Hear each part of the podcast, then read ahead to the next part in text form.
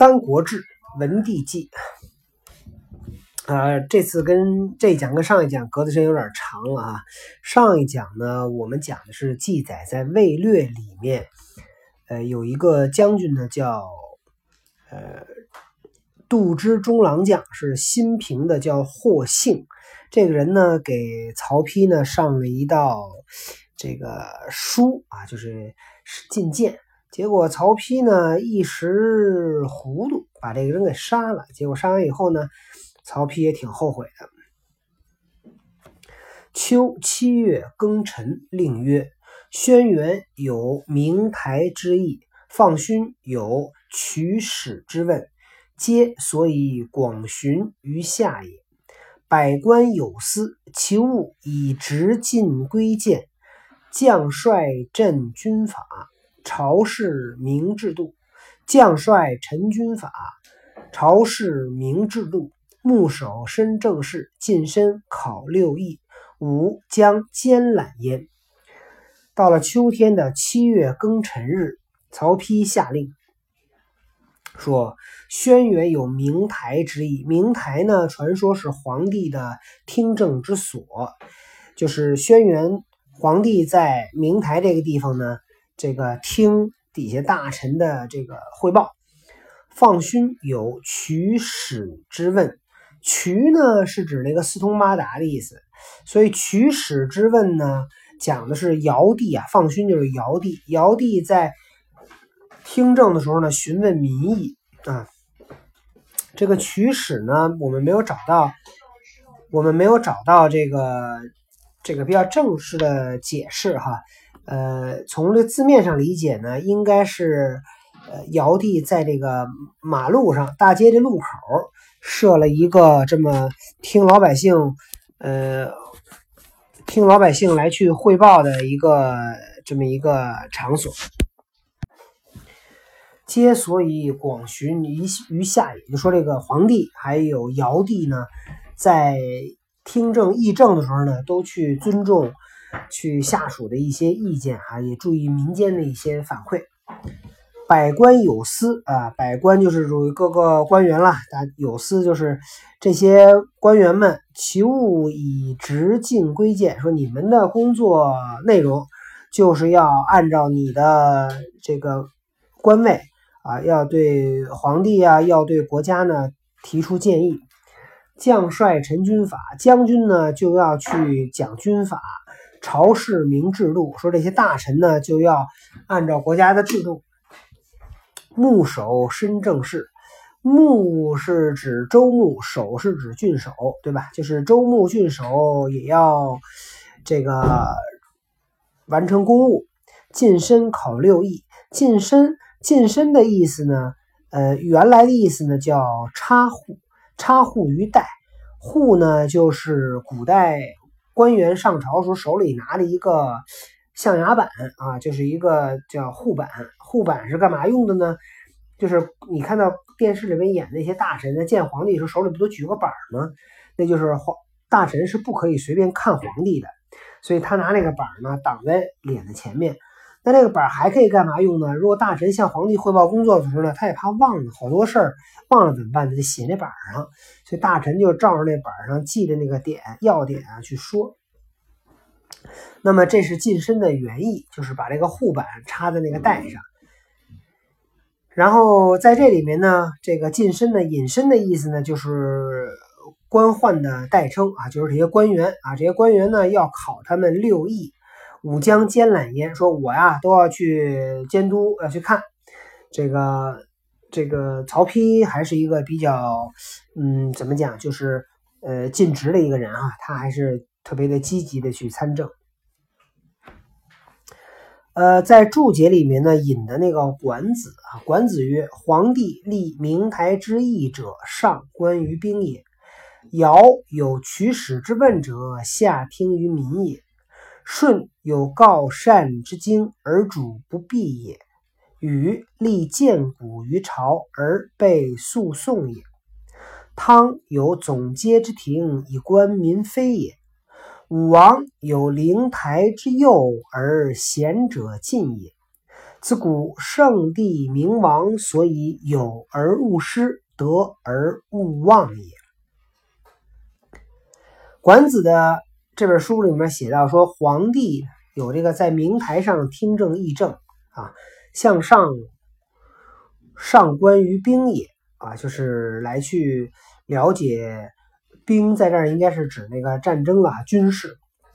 尧有取史之问者，下听于民也。说尧帝呢，在取史去问政呢，是去了解老百姓的民意。舜有告善之经，告善之经呢，指的是为了奖励人们去进谏而设计的设置的一个旗帜啊，经就是旌旗，说有这个旗子，你就可以来进谏了啊。而主不避也，避呢就是隐蔽、蒙蔽的意思啊，就是因为有人给舜帝呢去出主意啊，去进谏，所以呢，主上呢就不会不会呃什么都不知道。禹立建谷于朝，禹就是大禹。建谷呢是指，呃，也叫足谷。什么叫足谷呢？就是你看那个《十面埋伏》那电影里边，那个章子怡在在那个表演那舞蹈的时候，他那个旁边立的一圈那个鼓就叫建鼓。鼓建鼓就是建是建设的建哈，然后上面一个鼓，然后立一个棍儿，然后底下有一个座儿。那个鼓呢就立在那儿，这叫建鼓。禹呢把这个建鼓立在朝上，而被诉讼也，准备诉讼，那就是有人要申冤啊，这应该是能击鼓。禹禹就知道了啊，说禹就得出来那个见大臣。汤有总街之庭，总街之庭呢，指的是通衢大道旁的亭舍，是商汤来听民意的地方。那这个总街之庭和取史之问啊，这个有点像取史和总结之庭是有点像的啊。以官民非也啊，这么商汤也是通过这个总结之庭呢来去了解民意。武王呢有灵台之右，灵台呢是指，嗯，在西周文王的时候，他建的一个台子。然后这个之右右呢，是指养动物的一个园子。灵台是一个台哈，但它可能也是个地名。就是武王在灵台呢有一个右啊，有一个园子，在这个园子里边呢，就是贤者进也。那底下这些贤明的大臣呢，就可以在这儿呢去向皇帝、向天子啊去进谏。此古圣帝明王。所以有而勿失，得而勿忘也。那么这些就是古代那些呃圣贤的皇帝，还有开明的君王。那么他们呢，可以做到呃怎么讲，不办错事情啊。有事情呢，他们都都能够及时的去知道啊。它是有一个途径，这个也是指。他在呃告诉管子，在告诉这些君主们，就是你要是想做一个好的君主，就应当去积极的了解下面的民意。好，孙权遣使奉献，蜀将孟达率众降。孙权派使者向曹丕来奉献啊，我们在读。这个《吴主传》的时候也都了解到了啊，孙权在曹丕当了皇帝以后，这个呃这会儿的应应该已经当皇帝了吧？然后呢，这个孙权呢就派人呢来啊，这会儿还没当皇帝呢，还是魏王呢。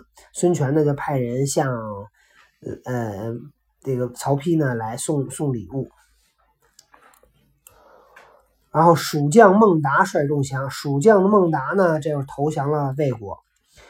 武都堤王杨仆率种人内附居汉阳郡。武都的堤王氐族的王叫杨仆，率领他的这个呃他的下面这些部族来投靠魏王。魏王安排他们住在汉阳郡。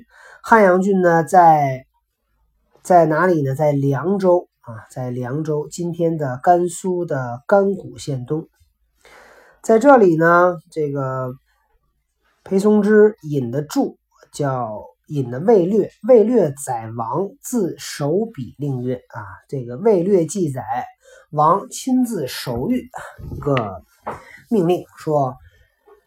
吾日前遣使宣国威灵，而达既来。吾为春秋包遗父，既封拜达，使桓领新城太守。晋复有扶老携幼首相王化者。吾闻肃杀之民，自负其君，以归神农。兵国之众，强负其子而入封稿。思其驱略破邪之所至哉？乃风化动其情，而仁义感其中，欢心内发使之然也。以此而推，西南将万里无外，全备将与谁守死乎？那这个，因为。这个叫什么？万国来朝了，孙权也送礼物，然后蜀国的将军也投降，然后一些少数民族氐族呢也来向魏魏王来称臣，所以这个魏王很高兴啊。曹丕呢就下了一道命令，说：日前遣使宣国威灵而达既来说，我之前派了我的使臣到他们那儿呢去。呃，宣国威灵啊，就告诉他们我是魏王哈，我这边很魏国呢，这个很强大。然后他们听说了以后呢，就都纷纷的来我这儿称臣纳贡了。武为春秋包夷父，季封拜达，是桓领新城太守。那么在春秋的时候呢，有一个人呢，他叫朱克，又名呢叫朱夷父，他的谥号呢叫朱安公。朱克这个人呢，他是朱国春秋初期啊，朱国的第十代君主啊。如果我们有机会看春秋的地图，春秋就是指这个西周了。然后呢，在春秋那会儿呢，就是呃，整个周天子把这个国家分封了很多很多他的。这个亲戚啊，或者些有有功的人，那这国家就到处都是那些小国家。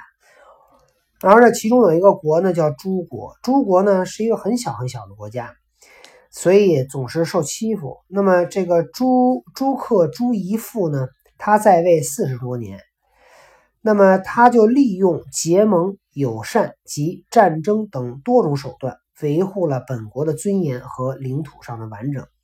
在大国争霸的恶劣环境中，屹立于列国之林，实属不易啊！就是这个朱克啊，让这个小的国家能够在周围都是一些大国强国，他们在中间夹缝中生存啊，说明很不容易。而且他也想尽了办法。那么这个朱克呢，呃，这里面他讲的朱春秋的时候，朱克呢。没有，我没有查到具体的哈，就是按照字面翻译呢，就是来去奖励这个朱夷父，然后让他做新城太守。晋父有父老携幼者，向王化者。说近来呢，又有那些扶老携幼的人向王化者，就是来向王来归顺啊，来去称臣。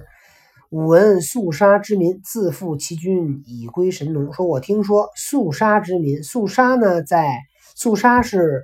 古部落，古代的一个部落的名字啊，它在今天山东的胶东地区啊，这个胶东半岛。然后呢，这个肃杀这个人民，把他们的君主呢。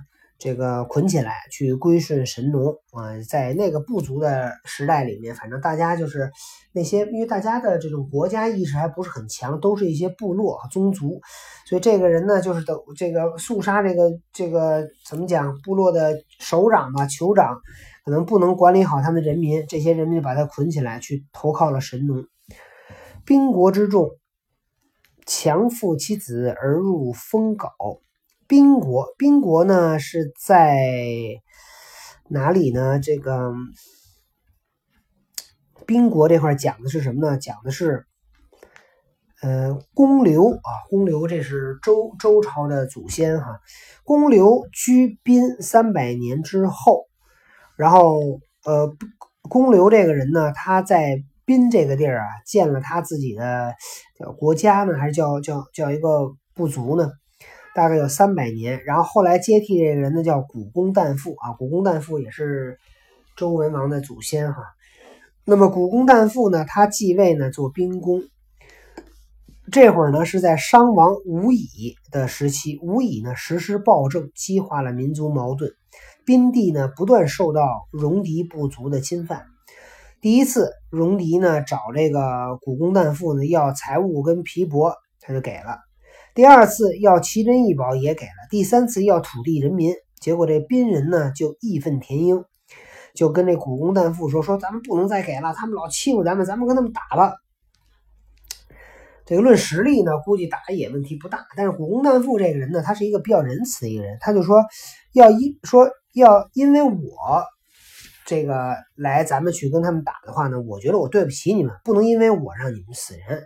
所以这古公旦父呢，自己就一个人带带着他的一些这个这个下属啊，或者是这个族人啊，他就自己就走了。他就说好，我打不起，我躲得起，我不理你们啊。这反正这人也挺逗的。后来呢，这个他的手下这些老百姓呢，一看说古公旦父走了，他们都非常喜欢这个这个国君，然后呢就追着他走，最后呢一直到了岐山，然后在岐山这儿呢安营扎寨，发展农耕事业，改号为周，也就是这个宾人啊，在宾国这儿呢，就是这个扶老携幼啊，入了这个封号。那么因为这个，就他们就为了追追随这个古公旦父嘛。那么这个曹丕的这令里呢，接着就写说：“思其屈略破邪之所致哉？”说这些都是别人逼迫他们去做的吗？乃风化动其情，而仁义感其中，欢心内发，使之然也。说这个都是他们的内心被感动了啊，然后呢，他们自己来去做的这样一个决定。以此而推，西南将万里无外，全备将与谁守死乎？